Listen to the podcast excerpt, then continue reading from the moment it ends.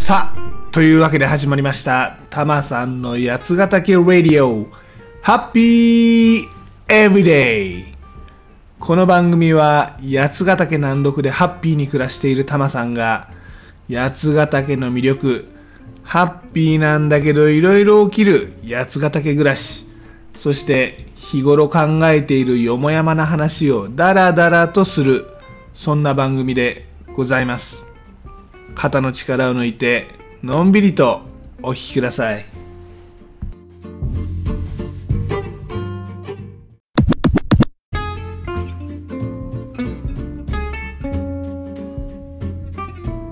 今回はこないだ行った名古屋のお話です。いや実は親戚の結婚式がありまして週末名古屋に行ってまいりました。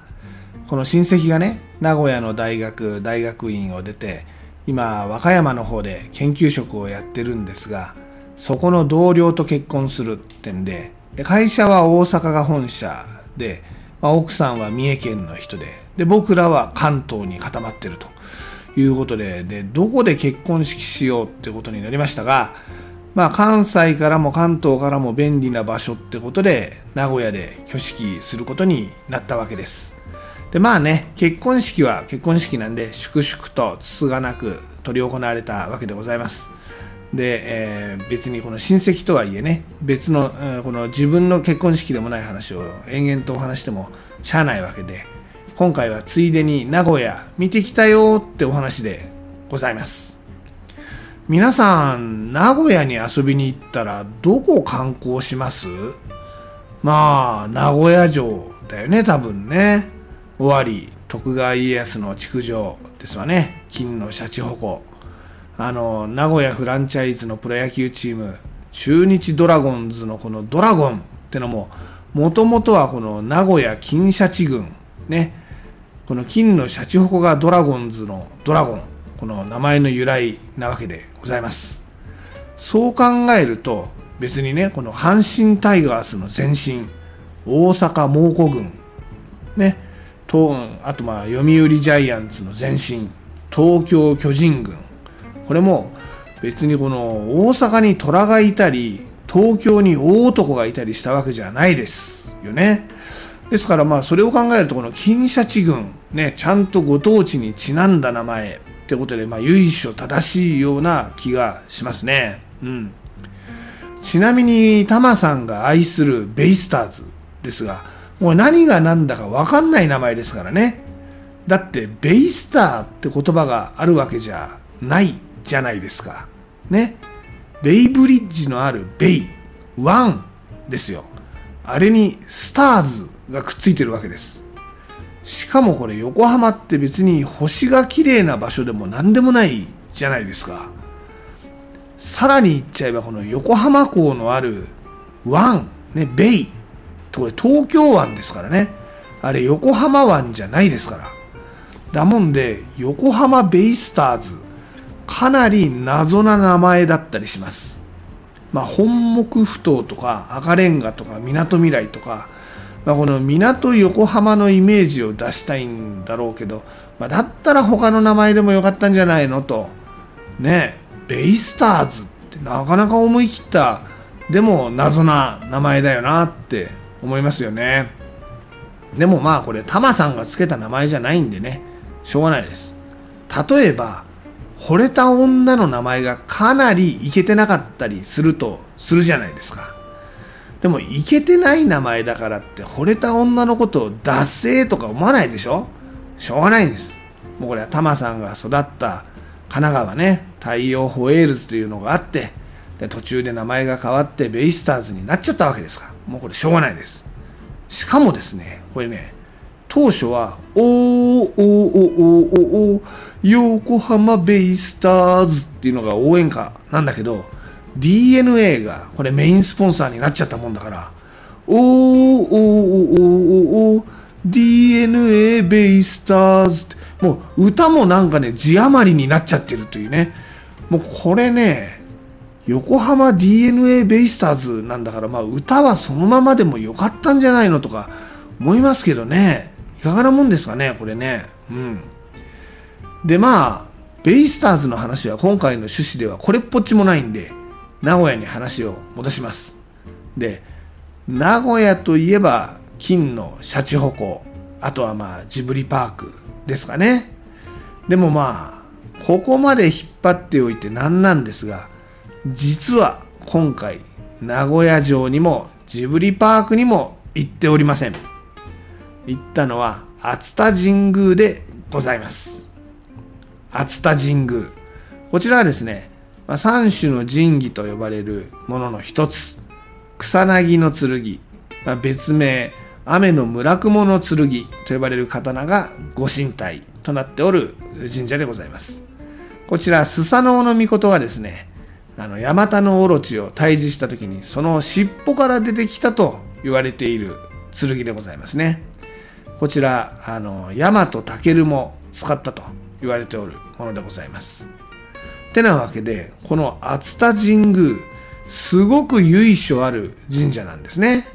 なんたってこの三種の神器、残りの二つはですね、この八高神は伊勢神宮、八坂の勾玉は皇居ということで、まあ、伊勢神宮皇居と並ぶものが置いてあるということで、この熱田神宮、伊勢神宮とも並ぶすんげえ大事な神社ってことでございます。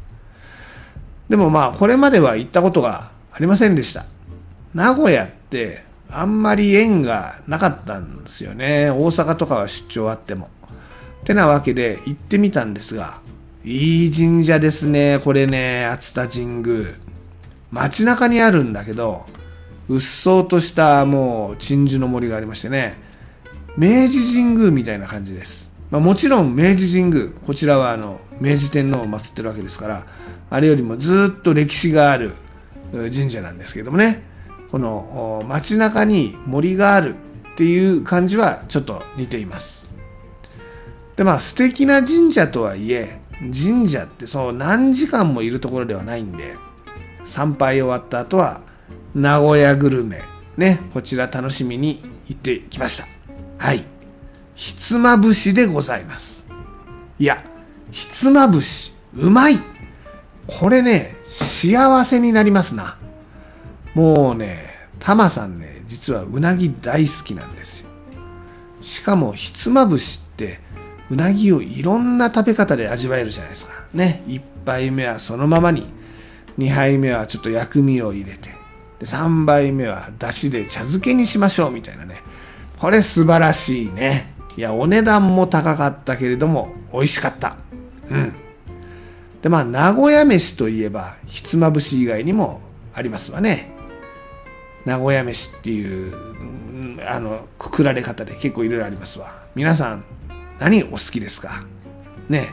手羽先、味噌カツ、味噌おでん、味噌煮込みうどん、きしめん、小倉トースト、台湾ラーメン、あんかけスパゲッティ。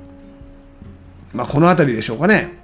まあ、とはいえ、全部を食べるっていうわけにもね、胃袋が一つしかありませんので、居酒屋で食べられそうなやつ、行ってまいりました。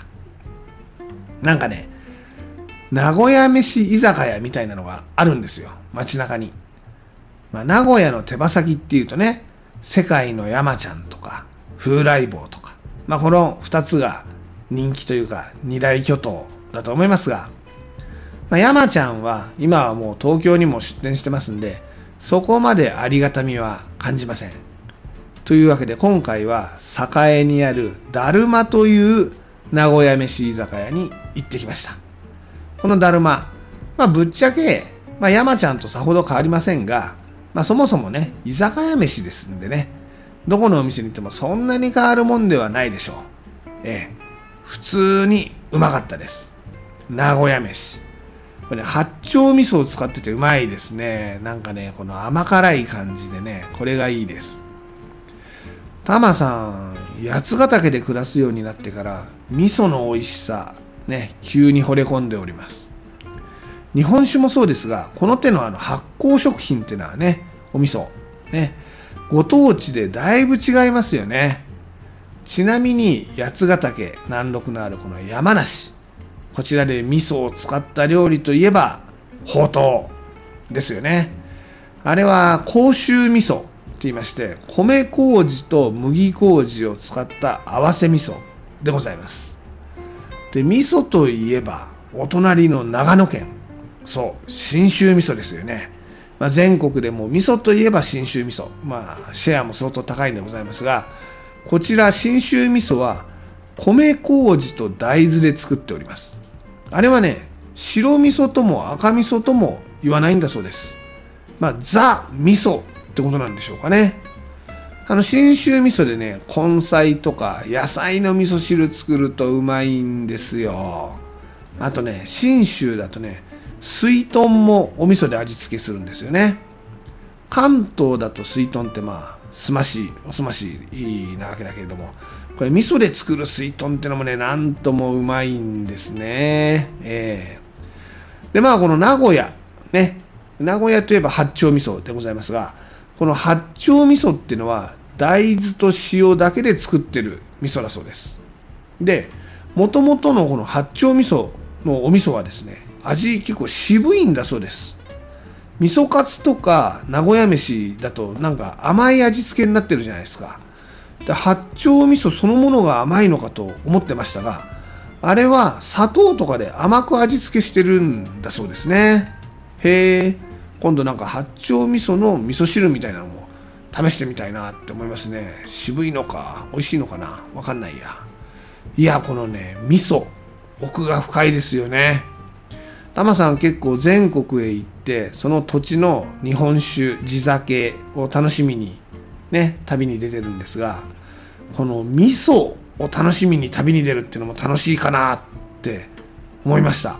全国の味噌汁楽しむってですね、まあ、今回は名古屋飯八丁味噌味美味しいよというお話でした。でも名古屋飯で一番美味しいのはひつまぶしでしたね。はい全国の美味しいもの食べ歩きに行きたいぞってのが今回の結論でしょうかね。はい。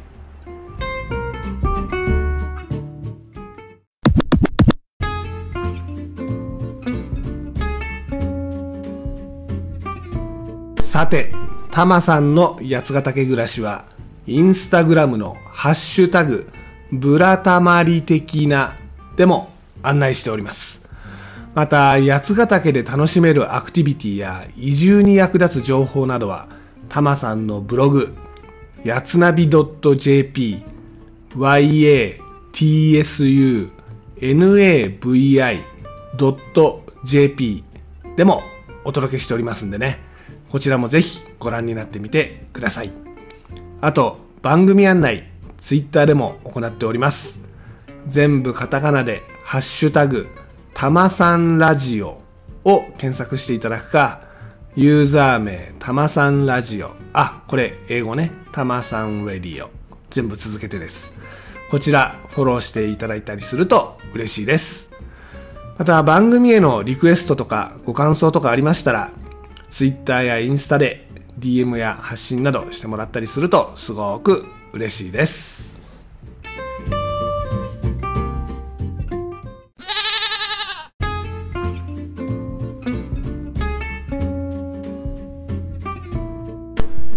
で、今回のエンディングテーマですが、緑黄色社会のメラをお届けします。今回は名古屋のお話。ってことで、名古屋出身のアーティスト。ということで選びました。最近人気高まっているこちら、緑黄色社会でございますね。ポップでガーリーな感じで、まあ、タマさんの好物系のバンドでございます。今年の紅白歌合戦にも出るみたいですよ。ちょっと聞いてみてください。で、まあ代表曲といえばこちら、メラでございますね。はい。で、例によって僕はジャスラックに参加しているわけではないので、番組の中でこの曲をお届けすることはできません。なので、ご自身で番組の後で配信サービスとかでこの曲を聴いてみてください。でもちょっとだけお手伝いさせていただきます。アレクサ、緑黄色社会のメラかけて。では、ごきげんよう。また次回。